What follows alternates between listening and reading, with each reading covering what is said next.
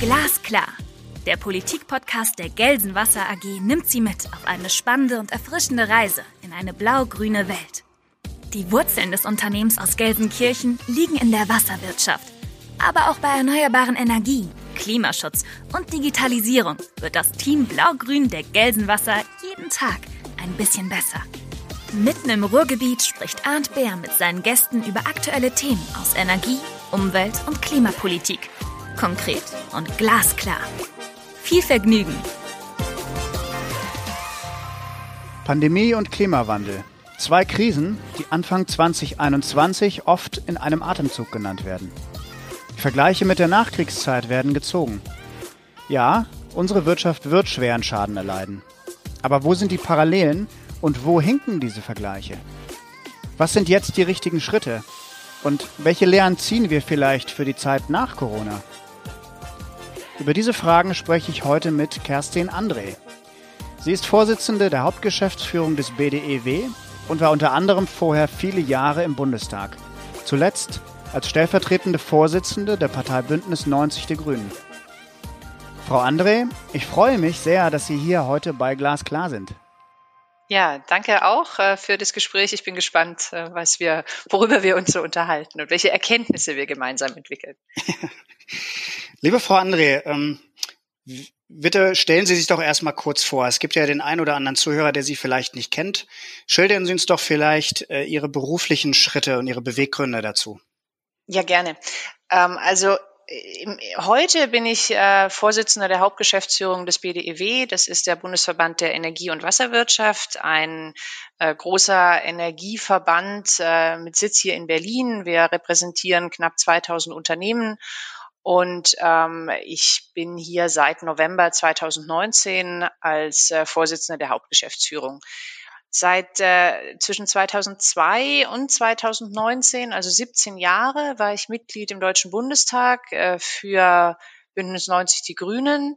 Äh, mein Wahlkreis war Freiburg. Das heißt, ich bin ähm, viel gependelt äh, zwischen zwei schönen Städten und ähm, habe angefangen im Finanzausschuss. Da war ich anderthalb Legislaturen, ähm, habe dort viel im Bereich kommunale Finanzen und Einkommenssteuer äh, gearbeitet und bin dann gewechselt in den Wirtschaftsausschuss, habe äh, dann die Position der wirtschaftspolitischen Sprecherin übernommen und äh, war in den äh, Schlussjahren ähm, stellvertretende Fraktionsvorsitzende zuständig für Wirtschafts-, Sozial-, ähm, Arbeitsmarktpolitik und Finanzpolitik und habe eben dieses ganze Themenfeld äh, bearbeitet. Und dann kam äh, die Möglichkeit oder hatte ich die Möglichkeit bekommen, hier eben zum BDEW zu gehen, was ich sehr gerne wahrgenommen habe und keinen Tag bedauere. Hm, sind Sie eigentlich ähm, fest nach Berlin gezogen oder sind Sie manchmal noch in Freiburg und der Umgebung? Ich glaube, das ist ungefähr so die weiteste Entfernung, die ich mir als Pendler in Deutschland vorstellen könnte gibt noch einen Wahlkreis, der war weiter, weil zu Tingen, das ist der Nachbarwahlkreis von ja, Freiburg, okay. der ist noch ein bisschen mehr in Richtung Schweiz. Aber ja, da bin ich natürlich immer gependelt, ähm, aber inzwischen äh, lebe ich natürlich voll in Berlin. Ich würde sehr, sehr gerne mal wieder nach Freiburg, äh, weil es eine wunderschöne Stadt ist. Ähm, ich habe mir meine Liebe zum SC Freiburg erhalten, ähm, das äh, so viel muss sein und bin eigentlich gebürtige Schwarzwälderin. Also ich komme tatsächlich auch aus der süddeutschen Gegend, ähm, aber durch die Pandemie war natürlich jetzt auch ein Besuch über in den letzten äh, Monaten in Freiburg nicht möglich. Ähm, ich hoffe, dass ich das äh, irgendwann dann doch auch wieder nachholen kann. Aber beruflich äh, bin ich eben in Freiburg so wie überall auch, wenn ich Unternehmen besuche, zumindest theoretisch und hoffentlich auch irgendwann wieder praktisch. Freiburg ist, glaube ich, eine der schönsten Regionen äh, in Deutschland und wenn ich das richtig sehe, auch die Stadt mit den meisten Sonnenstunden in Deutschland. Auf jeden Fall. Also die ganze Solarindustrie boomte in Freiburg. Der, die Wiege der Anti-AKW oder der Anti-Atom-Bewegung hat ihren Ursprung dort unten im Südbadischen und es liegt mit Sicherheit auch daran, dass dort immer eine Alternative denkbar war und deswegen die Solarbranche dort eigentlich auch eine ihrer Wiegen hatte. Hm, bevor wir zum, äh, zu unserem Thema von heute kommen, äh, stelle ich meinem Gast äh, immer drei, vier persönliche Fragen, damit man noch so ein bisschen was über den Menschen zusätzlich kennenlernt. Sie können gerne spontan antworten, ähm, können aber auch in längeren Sätzen antworten, ganz wie Sie mögen. Ähm, lieber Sport oder lieber Musik? Sport. Also sowohl für mich als Entspannung als auch, ähm, wenn ich mich entscheiden müsste, was ich angucken würde, würde ich mir, glaube ich, lieber ein Sportevent angucken. Fußball, SC Freiburg. Ja, auch ich, ich finde Biathlon zum Beispiel unglaublich spannend. Also seltsamerweise ist es wirklich was, was ich, ja, ich finde es eine total spannende Sportart zwischen diesen zwei verschiedenen Herausforderungen für den Körper. Ich fahre selber gerne Langlauf, wenn auch hundsmiserabel, aber das ist, ein, das ist wie Joggen im Winter. Ähm, und selber laufe ich einfach total gern. Also ich laufe im, im Schnitt im Monat so zwischen 60 und 80 Kilometer. Hm, das ist ordentlich. Äh, ja, ich, ich möchte auch gerne mal, dass ich das Marathon bei mir akzeptiert wird. Ich verteile ihn einfach auf ein paar Tage. Aber ich habe noch niemanden gefunden, der das, äh, der diesem Gedanken mitgeht. Aber tatsächlich ähm, sowohl selber gerne als ich schaue es auch gerne an. Lieber denken oder lieber machen? Also es lässt sich nicht äh, trennen. Äh, ich bin schon eher eine, die gerne macht und äh, freue mich immer über viel ähm, Thinktanks, äh, die ich nutzen kann, auch die unglaubliche Kompetenz, die ich hier im BDEW vorfinden kann und die ich nutzen kann für das Machen dann. Aber ohne das eigene Denken geht's natürlich nicht. Und ähm, ich, ich stehe sehr gerne sehr früh auf und viel Zeit ist dann damit verbracht, dass ich selber einfach auch ein bisschen so rum rum nachdenke. Also ich lese dann und, und denke über das nach, was ich so lese. Ähm, aber am Ende vom Tag bin ich vermutlich schon eher in der Kategorie machen. Mhm. Sind Sie lieber draußen oder tendenziell lieber drinnen? Draußen und leider viel zu viel drinnen. Wobei wir, glaube ich, im letzten Jahr alle tendenziell viel mehr draußen sind, als wir das früher waren. Also ähm, zumindest in meinem Umfeld. Ja, ja, ja, also als ich meine äh, jüngsten Jogging-Schuhe gekauft habe, irgendwie so im April oder so, war ich im Laden, der meinte, es hätte noch nie so viel Jogging-Schuhe verkauft wie jetzt in der, es war ja die erste Welle. Und tatsächlich merkt man das natürlich auch, dass viele wirklich rausgehen. Ja, ja ist auch gut so. Ja, ist gut so. Ich kann bei mir persönlich sagen, dass ich die deutschen Wälder kennen und lieben gelernt habe dieses Jahr. ja. Das ist ein Übergang zu der, zu der Frage, äh, seit wann, äh, liebe Frau André, denken Sie grün? Ähm, also ich komme aus einem sehr politischen Elternhaus, also sehr politisch. Das war jetzt nicht äh, die große Diplomatenschule, aber ähm, Politik hat bei uns immer eine große Rolle gespielt. Ähm, wir haben uns viel in so handgestrickt über Politik unterhalten. Das Private war sehr politisch, also alles musste auch irgendwie in den großen Kontext gestellt werden. Und wir haben viel diskutiert und ähm, da hat sich, glaube ich, meine ja, mein, meine Interessenschwerpunkte waren, da würde ich wahrscheinlich sagen, grüne Umweltfragen haben für mich eine große Rolle gespielt, ähm, Gerechtigkeitsfragen, also großes Thema war damals die, die dritte Welt, die man dann nicht mehr dritte Welt, sondern eine Welt oder wir sind eine Welt äh, genannt hat. Ähm, ich äh, habe äh, meine meine erste große politische Aktion ähm, oder eigentlich zwei, die an die ich mich noch erinnere, wo ich noch als Schülerin mitgemacht habe, das war die Menschenkette gegen die Stationierung der Pershing 2 Raketen. Da gab es mhm. eine Menschenkette zwischen Stuttgart und Ulm. Da sind wir dann hingefahren und haben uns eingereiht. Und das andere war der Volkszählungsboykott. Das finde ich, das finde ich aus heutiger Sicht sehr niedlich, weil wir Unterschriften gesammelt haben gegen die Volkszählung.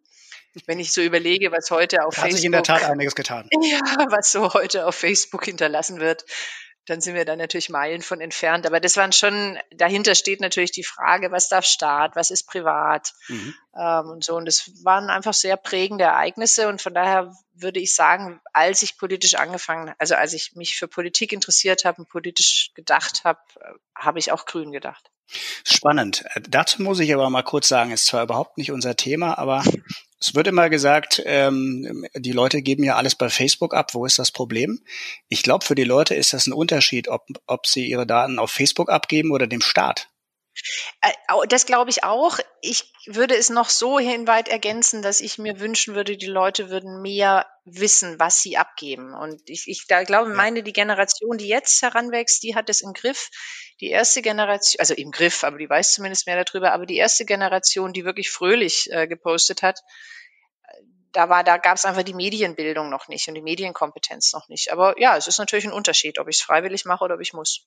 Zumindest ist die Denke, glaube ich, oft so, dass man sagt, was soll das? Ich kriege personalisierte Werbung, was soll daran schlimm sein? Naja, die personalisierte Werbung ist dann schlimm, wenn wir das zu Ende führen dürfen, aber ein ganz anderes Thema haben. ja. Aber es ist natürlich der Wettbewerb, der, äh, die, äh, der dann, dann entscheidet irgendeiner, was sie sehen, ja. Und das äh, macht dann vielleicht dem, dem Konkurrenten, der auch gerne sein Produkt äh, bei Ihnen ange, äh, angepriesen hätte, das Leben etwas schwerer. Aber ja. Keine Frage. Ähm, ich würde gerne äh, über die Corona-Krise sprechen jetzt im Moment. Wir nehmen im Januar 2021 auf. Ähm, ist allgegenwärtig in Berlin, wieder nach der ersten Welle, dann der Beruhigung. Jetzt sind wir mitten in der zweiten, manche sagen in der dritten. Ähm, die Kanzlerin hat äh, einen Vergleich angestrengt, der mich persönlich sehr zum Nachdenken gebracht hat, im Vergleich mit dem Wiederaufbau nach dem Zweiten Weltkrieg und der Nachkriegszeit. Ähm, sehen Sie das auch so? Sind wir in diesen Dimensionen im Moment? Also ich habe mich mit dem Vergleich schwer getan. Ich habe mich auch mit dem Vergleich schwer getan von Laschet, dass es das schlimmste Weihnachten nach äh, dem Zweiten Weltkrieg jetzt wäre 2020. Es ist eine echt harte Zeit, absolut. Und ich glaube für manche ähm, äh, noch viel härter als für uns beide. Ähm, aber die Vergleiche mit Nachkriegszeiten, Trümmerwelten, zerbombten Städten, ähm, auch keiner staatlichen Unterstützung, einem Gesundheitssystem, was, äh, was nicht vorhanden ist oder nur schwer wieder aufgebaut werden konnte, das mit heute zu vergleichen, ich tue mich schwer hm. äh, damit. Ähm, ich, äh, für mich ist es schon so, es ist die, die schwerste Krise, die ich persönlich erlebe, also und die ich auch als Gesellschaft oder als Teil einer Gesellschaft erlebe.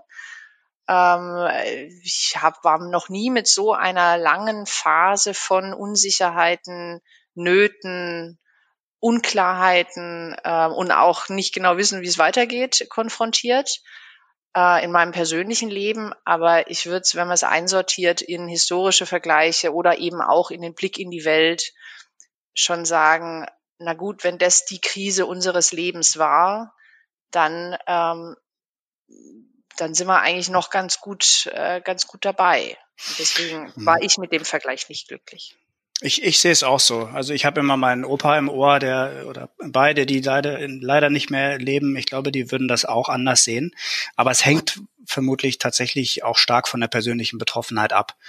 Ja. Ähm, da haben wir sicherlich Glück in der Situation, in der wir sind. Ähm, die, der Klimawandel als Krise, der wird äh, auch oftmals äh, von den Grünen und aus dem Umfeld auch immer ein Stück weit mit Corona äh, in, in einem Atemzug genannt, mit der Ähnlichkeit der Krisen, die ja doch jetzt ähm, frappierend sei und man müsse aus Corona doch Ableitungen für die Klimakrise machen. Wie sehen Sie da die Bezugnahmen? Hinkt dieser Vergleich oder an welcher Stelle stimmt er?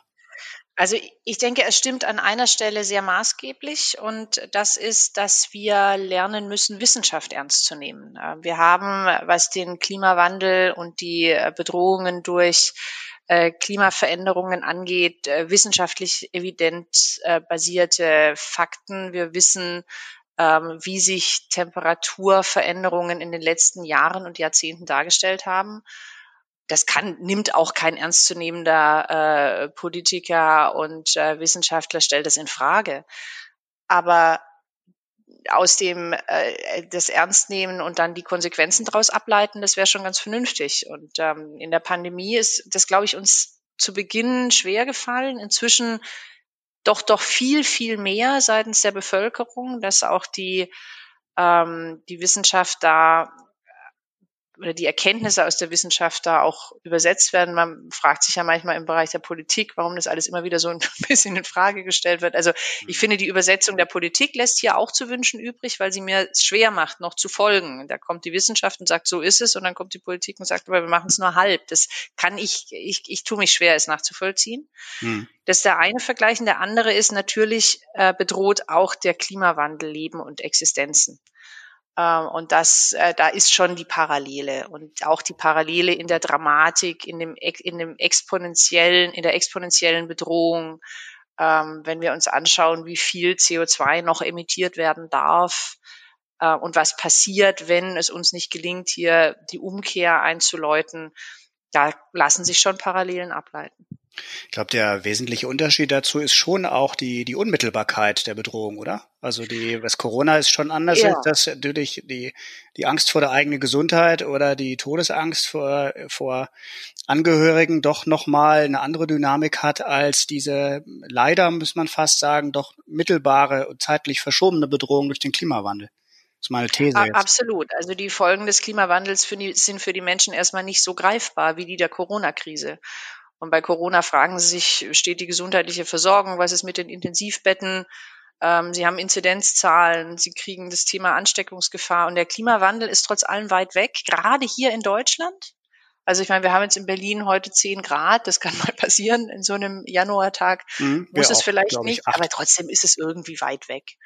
Ähm, da haben Sie recht, die Unmittelbarkeit ähm, von Corona ist, ist da deutlich spürbarer. Aber ich wünsche allen, dass wir nicht in so eine Unmittelbarkeit kommen, was den Klimawandel angeht, weil dann sind wir vermutlich ein bisschen zu spät. Ja. Jetzt ist in der ersten Welle, finde ich persönlich, ähm, das auch ein Stück weit überraschend, äh, sehr proaktiv angegangen worden. Äh, mit den äh, Corona-Hilfen ist auch gleichzeitig sehr, sehr viel in Richtung Nachhaltigkeit gemacht worden. Äh, Stichwort äh, fehlende Abwrackprämie im Automobilsektor und auch Wasserstoff, wozu wir vielleicht gleich auch nochmal kurz kommen. Ähm, da ist viel Förderung, wo man jetzt in der öffentlichen Wahrnehmung gesagt hat, das ist doch äh, relativ weitsichtig in Richtung Nachhaltigkeit auch gemacht worden. Ähm, ist das jetzt in der zweiten Welle demnächst jetzt auch so? Also ähm, ist eine offene Frage. Ich habe jetzt bisher noch nicht viel über den zweiten Aufbauplan gehört. Bleibt es dabei? Ich glaube, das ist auch nicht nötig. Also wenn ich die Strategie der Bundesregierung richtig verfolge, dann haben die tatsächlich mit dem ersten Konjunkturpaket schon auch äh, wirklich viel Geld in die Hand genommen, um ähm, Wirtschaft zu unterstützen und das Ganze mal mehr, mal weniger geschickt oder ähm, für uns überzeugend, aber so im Grundsatz schon an Nachhaltigkeit orientiert. Ähm, Im Augenblick ist, wenn ich es richtig überschätze, kein, äh, übersehe, kein weiteres Konjunkturpaket geplant. Mhm. Ähm, wenn das so wäre, dann wäre natürlich auch hier wieder wichtig, die Themen oder die Schwerpunkte auf, auf Energie, Klima, Nachhaltigkeit zu legen. Der Grundgedanke, Krisenbewältigung und Klimaschutz zusammenzudenken, der ist ja richtig. Ähm, der ist deswegen richtig, weil wenn wir schon in ähm, Veränderungsprozesse investieren, dann sollten die natürlich zukunftsfähig sein. Und das ist die ganze Frage von unserer zukünftigen Energieversorgung, äh, unserer Mobilität, äh, der äh, Frage der, der Finanzströme. Also da macht, da macht es schon Sinn, ähm, diese Nachhaltigkeitsaspekte sehr in den Fokus zu nehmen. Wir haben bei uns im Haus so ein bisschen gestutzt, äh, zumindest äh, kurz, als wir die, das Recovery ähm, gesehen haben aus Europa und dann jetzt auch die deutsche Umsetzung äh, der, der Wiederaufbau- und Krisenresilienzpakete, äh, dass überhaupt kein Wort zu Wasser und zu Abwasser drin ist. Weil wir erstmal so ein bisschen auf der Überschriftebene gesagt haben, naja, Klimaschutz äh, sind wir doch auch. Wir werden ja immer da auch verortet. Warum ist da aus Ihrer Sicht äh, dieser Sektor komplett ausgespart? Also vermutlich sehr, eine sehr einfache Erklärung dahingehend, dass die Unternehmen der Wasserwirtschaft eigentlich erstmal keine Einbußen hatten. Also ja, die Orientierung der mhm. Konjunkturpakete richtete sich ja an Branchen, die Einbußen haben. Jetzt nehmen wir ganz exemplarisches Beispiel Automobilsektor. Und äh, da gingen die Konjunkturhilfen ja sehr in diesen in diese Branche, aber eben verknüpft mit Anforderungen. Das, was ähnliches, ähm, wobei auch nur ähnlich an der Stelle im Luftfahrtbereich. Ähm, deswegen war jetzt die Branche Wasserwirtschaft nun mal Gott sei Dank ja auch nicht so von Einbußen bedroht. Ähm, ob es da in der, in der Mittelfrist äh, einen Rückgang ähm, bei, bei der wirtschaftlichen Entwicklung gibt, das wird man beobachten. Aber da glaube ich, war der Fokus äh, einfach auch anders gelegt, nämlich auf Unterstützung für Industrien, wo der wirtschaftliche Einbruch stattfindet. Wobei beim Wiederaufbau könnten wir ja helfen. Also investieren könnten wir ja. Absolut. Also die äh, Energie- und Wasserwirtschaft äh, investiert und kann natürlich massiv investieren. Ähm, und sie muss es auch. Wir haben ja eine Studie in Auftrag gegeben, wo wir uns mal angeschaut haben, ähm, was für Maßnahmen und wie hoch im investiven Bereich äh, könnten eigentlich ergriffen werden für das Erreichen der Klimaziele. Und da äh, sprechen wir natürlich vor allem auch die Infrastrukturen, äh, auch den, den Wasserbereich an, die Netze, die Erneuerbaren und sprechen über ein äh, Investitionsvolumen, was wir auslösen könnten von 320 Milliarden Euro. Und ähm, das sind Gelder, die ja dann Wertschöpfung nach sich ziehen, Wachstumsimpulse nach sich ziehen, Auswirkungen auf benachbarte Branchen haben. Also wenn man jetzt klug äh, die Weichen stellt ähm, in diesen Bereichen der Daseinsvorsorge und der auch der Standortfaktoren und Energie ist ein Standortfaktor, Wasser ist ein zentraler Faktor für Daseinsvorsorge. Ähm, äh, Abwasserbranche spielt eine große Rolle. Da kann man schon viel ähm, auch in die richtige Richtung anreizen. Ich fand es sehr gut, ähm, dass diese Zahlen mal zusammengeführt worden sind und ich hoffe auch, dass die Beachtung finden in der Politik. Äh, ich bin auch der festen Überzeugung, dass gerade bei den Infrastrukturinvestitionen sich vielleicht doch eine Chance auftut, äh, dass man das jetzt äh, die so ein bisschen der Stau, der im Moment aufgekommen ist, ähm, jetzt ein bisschen aufgelöst werden kann, indem man Stück für Stück auch über ähm, beim Wiederaufbau äh, der Wirtschaft da vielleicht Investitionen auslöst. Äh, wäre auf jeden Fall prima. Die, wir haben in dem Paket sowohl auf europäischer Ebene als auch auf Bundesebene sehr stark die Thematik Wasserstoff drin, äh, die wir auch schon des Öfteren thematisiert haben. Ähm, Jetzt gibt's da tausend Fragen, die mit dem Einsatz von Wasserstoff zu tun haben. Aber vielleicht mal grundsätzlich, wie blicken Sie im Moment auf diese ganze Thematik Wasserstoff? Also erstmal sehr positiv. Ähm, ich habe immer zwei Bilder. Das eine ist, ähm, dass wir im Bereich der Erneuerbaren vor jetzt dann über 20 Jahren eine Perspektive von vier Prozent Anteil Erneuerbare im Stromsektor hatten. Heute sind wir bei 50 Prozent. Was ich damit sagen will, ist, dass ähm, man am Anfang auch dran glauben sollte, dass da Chancen und Potenziale sind. Wir kennen technologische Neuerungen nicht, disruptive Schritte nicht. Wir können uns, glaube ich, nicht vorstellen, was in 20 Jahren möglich ist. Und deswegen habe ich erstmal eine sehr positive ähm, und, und, und hoffende, ähm, hoffenden Blick auf Wasserstoff und auf diese Säule, die wir entwickeln sollen und wollen. Das andere Bild ist allerdings eins, dass es auch nicht der Heilsbringer für alles ist. Also die eierlegende Wollmilchsau ist Wasserstoff nicht. Ähm, das heißt, soll bedeuten, dass wir natürlich an anderen, äh, in anderen Bereichen nicht nachlassen dürfen. Und ähm, äh, wir haben, ich, ich höre sehr viel aus dem politischen hm, Berlin über die Frage, mit den Energiepartnerschaften mit anderen Ländern. Das ist sehr wichtig. Ähm, ich, aber es ist, also ist nicht dazu geeignet, Migrationsströme aus Nordafrika nach Europa damit zu beantworten. Ja, und das, das war so ein bisschen meine Sorge eine Zeit lang, dass wir über Wasserstoff auch mit ganz anderen politischen Hintergründen gesprochen haben. Also es ist schon auch wichtig, dass die Hausaufgaben auch wirklich gemacht werden, wo notwendig ist und nicht ähm, das Nebenfeld oder das Nebenschaufeld Wasserstoff an der Stelle ähm, nutzt. Wasserstoff kann zu unserer Energieversorgung und zur Dekarbonisierung eine zentrale Rolle spielen und darauf sollten wir uns fokussieren. Also Sie würden äh, nicht sehen, dass über Wasserstoff auch die Flüchtlingskrise beispielsweise direkt gelöst werden könnte. So Absolut. Und als bei der ersten Vorstellung der Entwicklungsminister äh, Müller dabei war, als die Union so ganz zu früher Phase die Wasserstoffstrategie mal äh, skizziert hat, da kam mir ein bisschen zu viel dieser Gedanke. Ja, wir müssen, das Flüchtlingsthema ist ganz zentrales und ein sehr wichtiges und dass wir uns da auch mit Humanität und Anstand äh, auch, auch, äh, auch, auch nähern und die Politik der Lösungen entwickelt, das steht für mich außer Frage.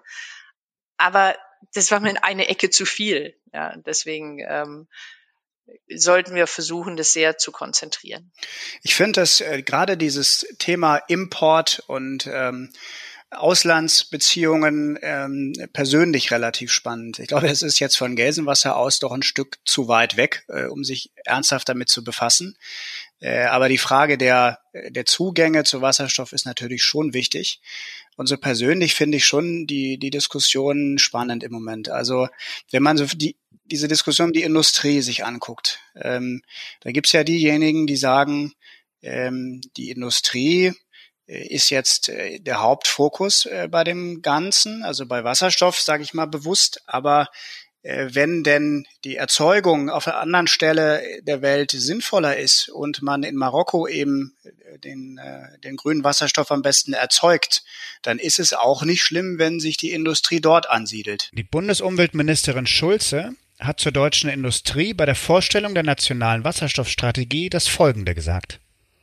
Wir wollen in Deutschland mit der Wasserstoffstrategie die Nummer eins werden äh, bei einer künftigen Schlüsselindustrie für die gesamte Welt. Umwelttechnik Made in Germany ist schon heute ein echter Exportschlager und das macht die deutsche Wirtschaft auch insgesamt krisenfester. Grüne Wasserstofftechnik kann genauso ein neuer Exportschlager werden. Wichtig ist mir, dass wir bei diesem Thema eng mit äh, unseren europäischen Partnern und zusammenarbeiten und natürlich auch die internationalen Kooperationen mit Blick auf die nachhaltige Erzeugung von grünem Wasserstoff stärken. Ähm, was halten Sie von dieser Diskussion? Also wie, wie blicken Sie auf die heimische Industrie? Das ist ja gerade bei den Grünen manchmal eine schwierige Diskussion so ein bisschen. Ah ja, naja, ich habe ja lange die Wirtschaftspolitik der Grünen geprägt und einmal eins meiner Credo war immer, die Grundstoffindustrie muss hier bleiben. Ja. Also ich habe überhaupt keine Schwierigkeiten und Gegenteil, wenn sich äh, in ähm, vielen Ländern dieser Welt neue industrielle Zweige aufmachen, ähm, auch wirtschaftliche Perspektive für die Menschen dort äh, sich auftut, äh, ist es absolut richtig und sinnvoll und es soll auch so geschehen. Wir sind in einer globalen Welt ähm, und äh, haben vernetzte äh, Warenströme und da ist auch äh, viel, viel Potenzial. Aber natürlich spielt die industrielle Entwicklung in Deutschland, der Industriestandort Deutschland, auch die ähm, die Arbeitsplatzsicherung, die hier äh, dahinter steht. Im Übrigen auch die technologische Weiterentwicklung von industriellen Prozessen, die dann ja auch wieder in anderen Ländern äh, mitgenutzt werden kann. Äh, das spielt alles eine Rolle und das ist natürlich auch ein verzahnter Prozess.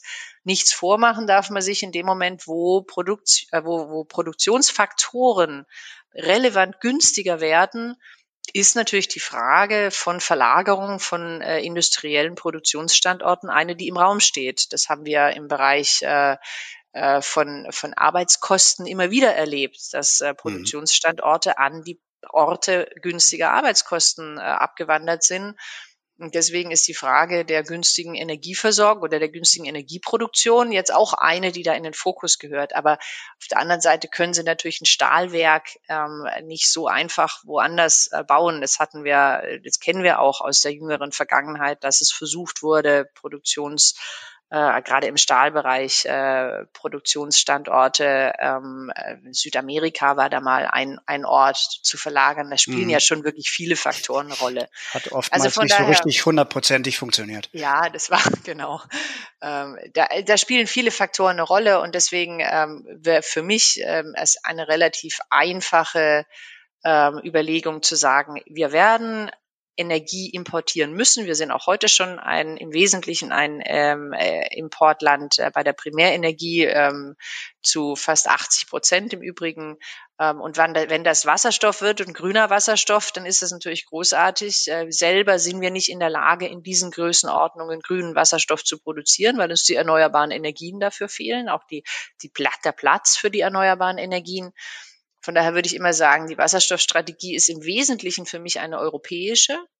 Und wenn sie auch globale Aspekte dabei hat, ist das alles völlig richtig. Wir haben ganz interessant jetzt vor wenigen Tagen mit dem Weltenergierat eine Botschafterkonferenz zu Wasserstoff veranstaltet mit Vertretern aus 23 Nationen. Ja, habe ich ähm, mitbekommen, war ich dabei.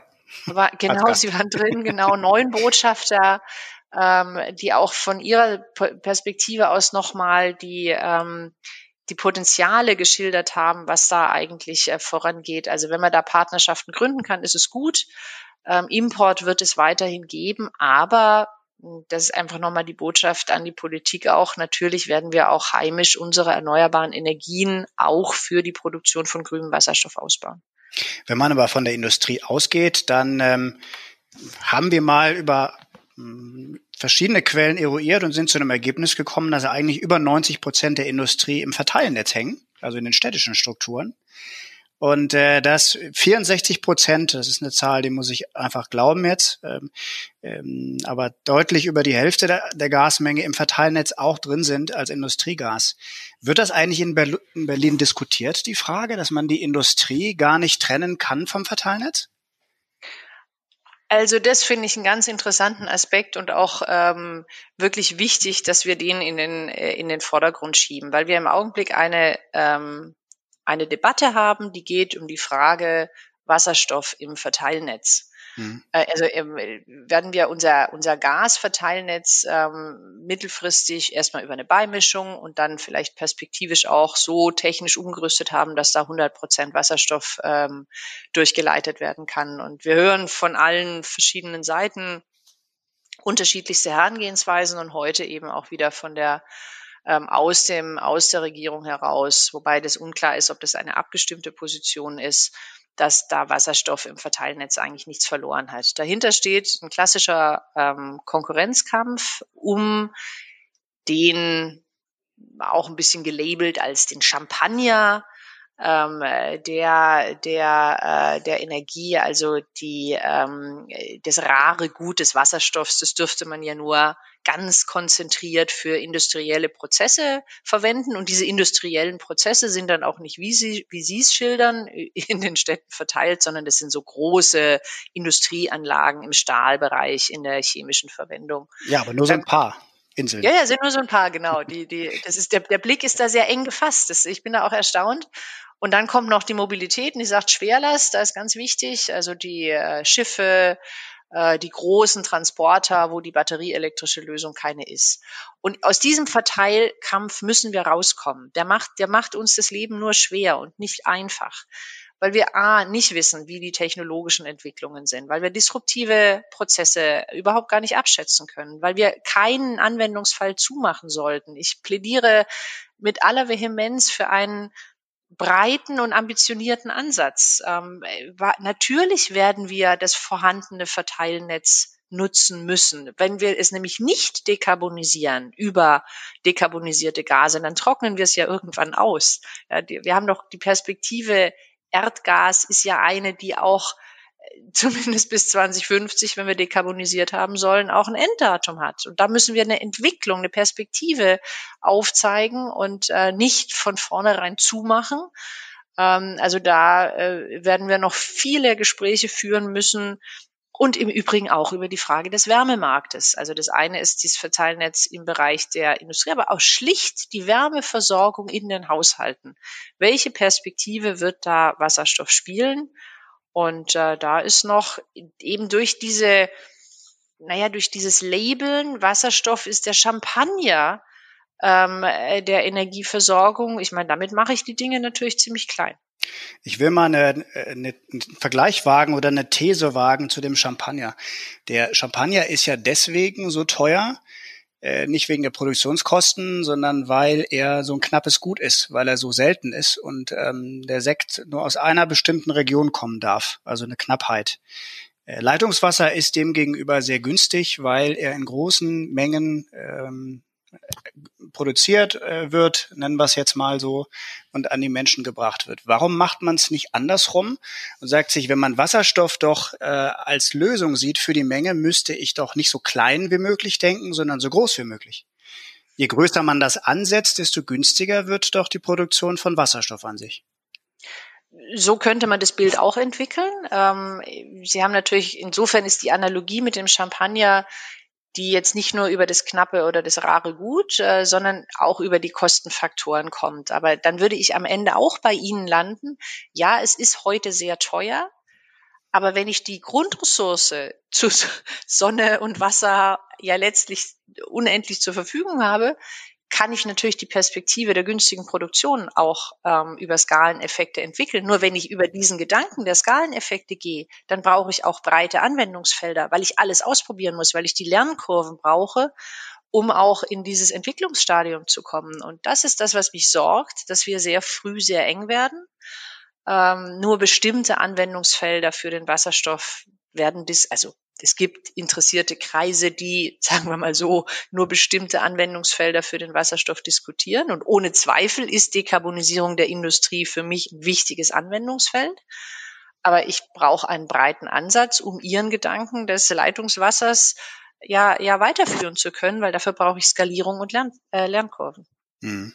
Ist auf jeden Fall ein, ist ein Gedanke, der irgendwie immer mehr kommt, dass wir vielleicht größer denken bei der ganzen Thematik. Und ich hoffe, dass das die nächsten Monate äh, noch ein Stück weit verfängt. Und ähm, ich bin da sehr gespannt auf die Diskussion. Also ich will vielleicht einen Gedanken noch reingeben, weil der mich auch sehr, sehr umtreibt. Und das wird die Debatte um die Wärmeversorgung sein. Und wenn ich mir hier in Berlin ähm, die Stadt anschaue, dann ist die Hälfte der Stadt ist am Fernwärmenetz und die andere Hälfte hängt am Gasnetz. Und dann gibt's neue Stadtteile, wo sie ähm, gut sanierte und auch neu gebaute ein, zwei Familienhäuser haben. Da können sie natürlich mit einer Wärmepumpe und Strom schon wirklich viel machen. Aber wenn ich diesen Geschosswohnungsbau hier so sehe, mit den drei und mehr Familienhäusern oder eben auch wirklich äh, hohe Häuser, ja, die hängen halt entweder an der Fernwärme oder am Gas. Das ist zwischen Ost- und Westberlin damals schön aufgeteilt worden. Mhm. Und die Vorstellung, ich gehe jetzt bei diesem, äh, alle, die hier am Gasnetz hängen, her und saniere diese Gebäude durch. Dann frage ich mich, A, wo kommen die ganzen Handwerker her? Wir haben an der Stelle ein echtes Fachkräfteproblem und äh, wir haben eine sehr geringe Sanierungsrate im Bestand, nämlich ein Prozent und das seit langer, langer Zeit. Also diese low-hanging fruit, die hängt irgendwie nicht wirklich low. Da scheint es ein anderes Problem zu geben.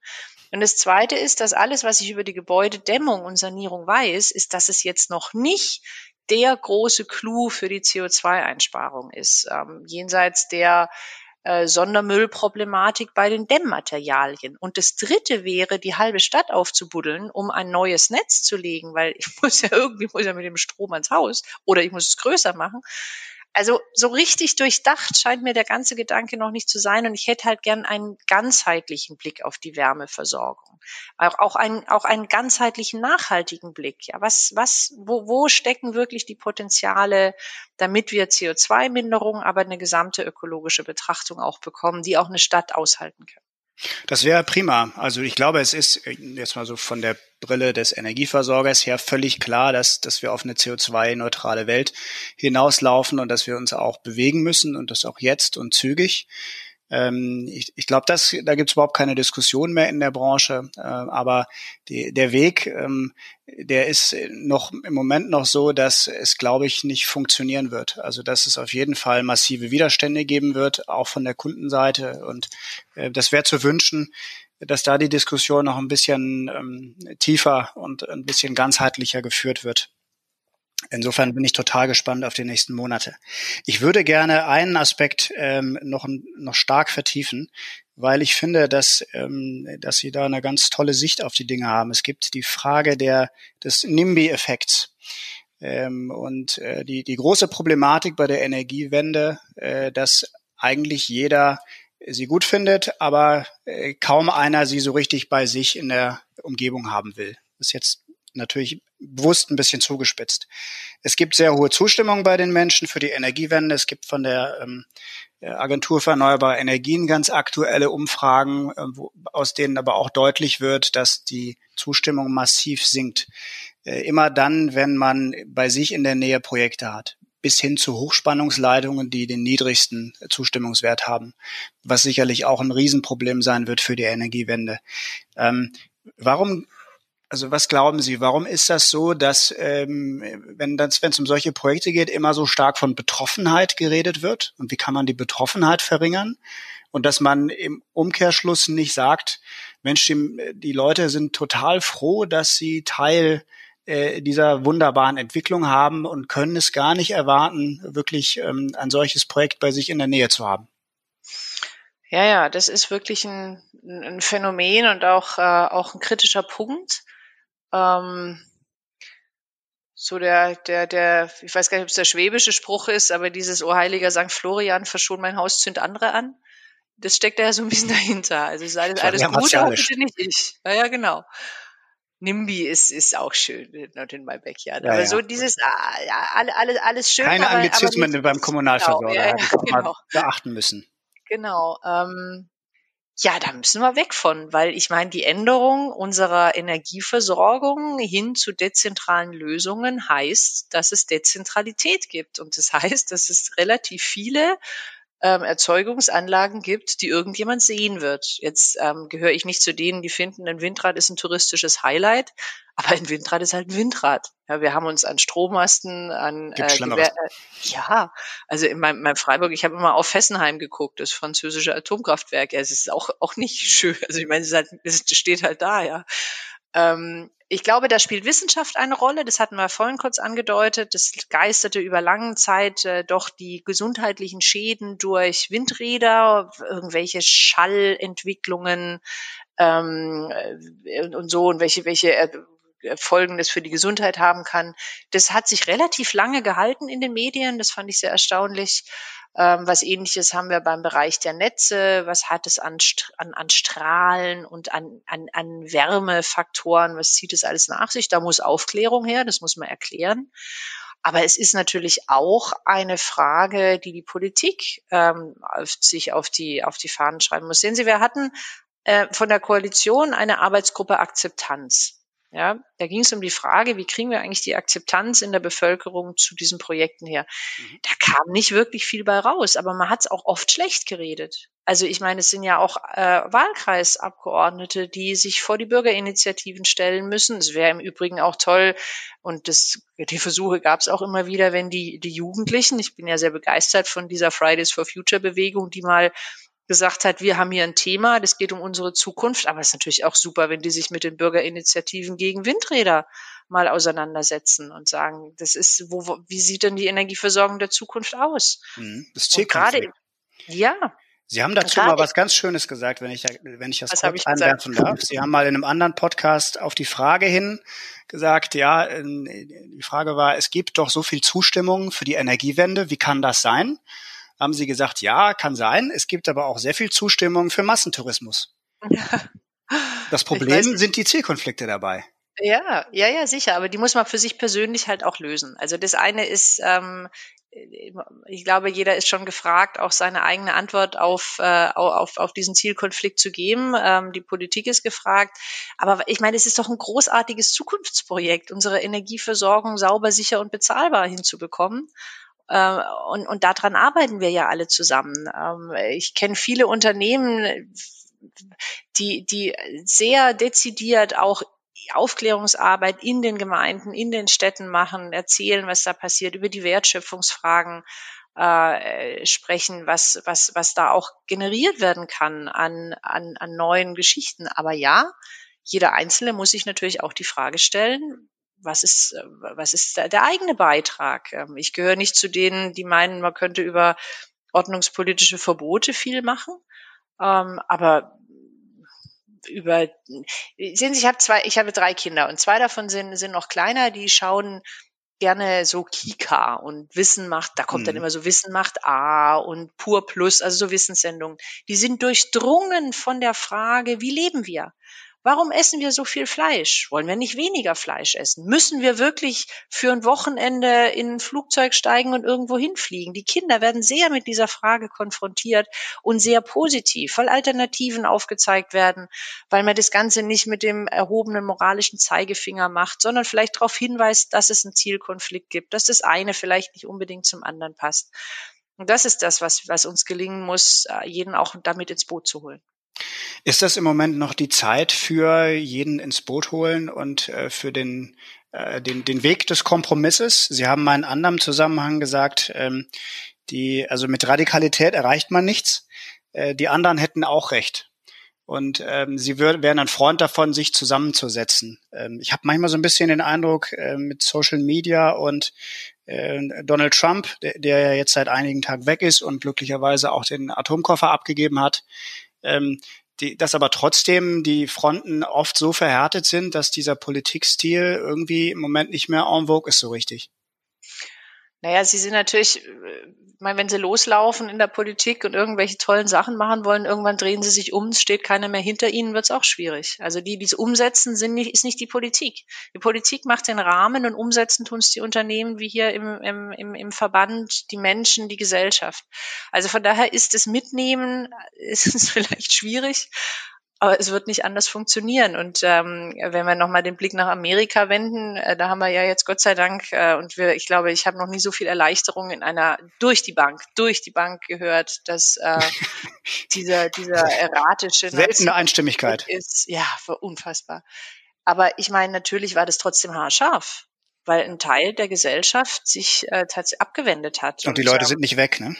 Die, die sind nicht weg. Millionen. Die sind nicht weg. Und ähm, die Social Media Kanäle, die müssen, müssen ihre Verantwortung lernen an der Stelle. Ich meine, wenn, wenn ein Präsident mit 23 Tweets am Tag äh, permanent sechs Millionen Leute erreicht und gerade mal ein, ein Bruchteil dessen die Zeitung liest, ja, dann dann wird, dann ist da eine Aufgabe, die ist ja nicht gelöst. Die ist nicht gelöst. Deswegen ähm, ja, wir müssen da wirklich alles anschauen, jeder seinen Teil. Und mein Stil ist nun mal tatsächlich zu sagen, das Mitnehmen ist für mich das Wichtige.